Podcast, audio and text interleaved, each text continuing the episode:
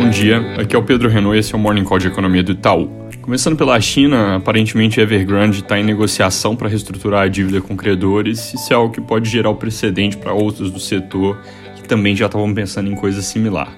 Preços de carvão, depois de pico em níveis extremamente altos no país, estão recuando com a intervenção do governo, e no fronte geopolítico, tensões entre China e Estados Unidos voltam à tona com a declaração da presidente de Taiwan de que a ameaça da China cresce todo dia e que eles têm soldados americanos em solo local, algo que a China condenou, dizendo que cria um risco imenso para os laços entre as duas potências. Na Europa, ontem o presidente Putin sinalizou que finalmente vão começar a mandar mais gastos para países vizinhos. Até então ele vinha falando que podiam ajudar, mas os despachos não estavam aumentando.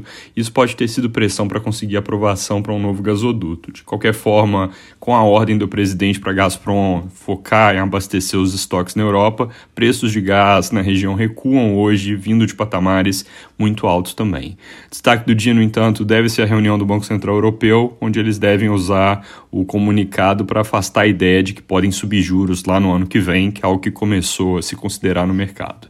Lá nos Estados Unidos, dados vêm saindo nos últimos dias confirmando um quadro de desaceleração da economia no terceiro trimestre, mas com retomada no quarto. E hoje tem o dado de PIB do terceiro TRI que deve vir exatamente mostrando essa primeira parte que eu mencionei, com um crescimento de 3,2% no ritmo anualizado, que é como eles costumam olhar o dado por lá. Aqui no Brasil, ontem a decisão do Copom veio exatamente em linha com a nossa expectativa, com aumento de 150 pontos base de 6,25% para 7,75% de taxa Selic e sinalização de que deve acontecer outro movimento de igual magnitude em dezembro.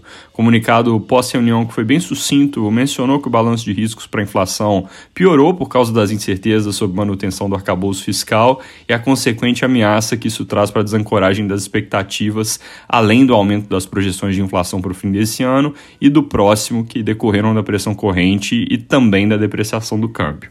Como eu mencionei, tinha gente achando que a alta ia ser mais forte, 200 até 300 pontos ontem, mas na nossa leitura 150 já era ritmo adequado para esse modo de contenção de danos que o Banco Central parece ter entrado, e a não ser que haja pior adicional de cenário, esse deve ser o movimento de dezembro também. Uma coisa que muita gente vai notar é que ao falar do horizonte de política monetária, o Copom passou a atribuir pesos iguais para 2022 e 2023, enquanto na reunião passada 2022 tinha um peso maior. Isso talvez possa ser lido como uma mudança para fundamentar uma alta menor de juros, mas aqui vale chamar a atenção que eles não fizeram nada diferente do que fazem todo ano e que essa ponderação entre a importância dos dois anos à frente sempre vira 50-50 por volta do mês de outubro. Sem surpresas, nossa projeção para o Selic fica mantida então em 9,25% para o fim desse ano e 11,25% para o ano que vem, com mais uma alta de 100 pontos em fevereiro e outra em março. Agora, essas duas mais dependentes de como evolui o cenário em várias dimensões, inclusive atividade econômica, que já parece estar desacelerando quando a gente olha para o nosso indicador diário.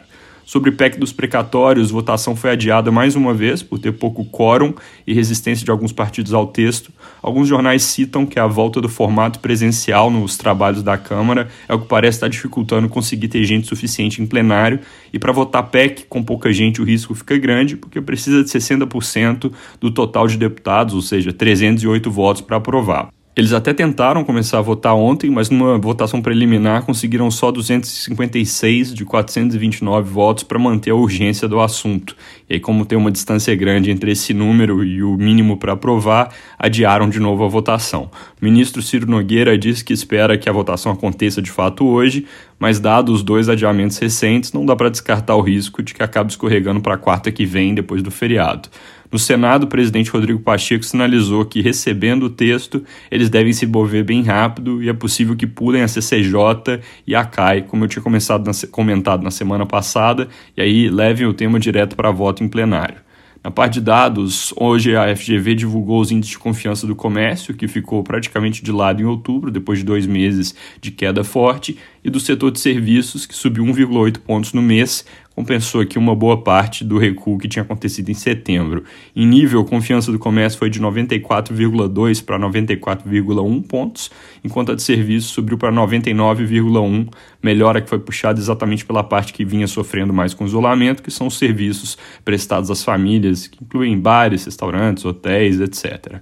Também da Fundação Getúlio Vargas saiu o GPM de outubro, com alta de 0,64%, acima da nossa projeção de 0,5% e bem acima do consciente de mercado, que estava em 0,3%. A parte de preço no atacado, que tinha sido negativo em setembro, virou para território positivo de novo. O índice em 12 meses seguiu recuando, porque a base de comparação é alta, caiu de 24,9% para 21,7% agora, mas de qualquer forma, esse é um dado ruim para a inflação para o mês de outubro, que se soma ao IPCA 15 de terça-feira, que também veio muito forte. É isso por hoje, bom dia.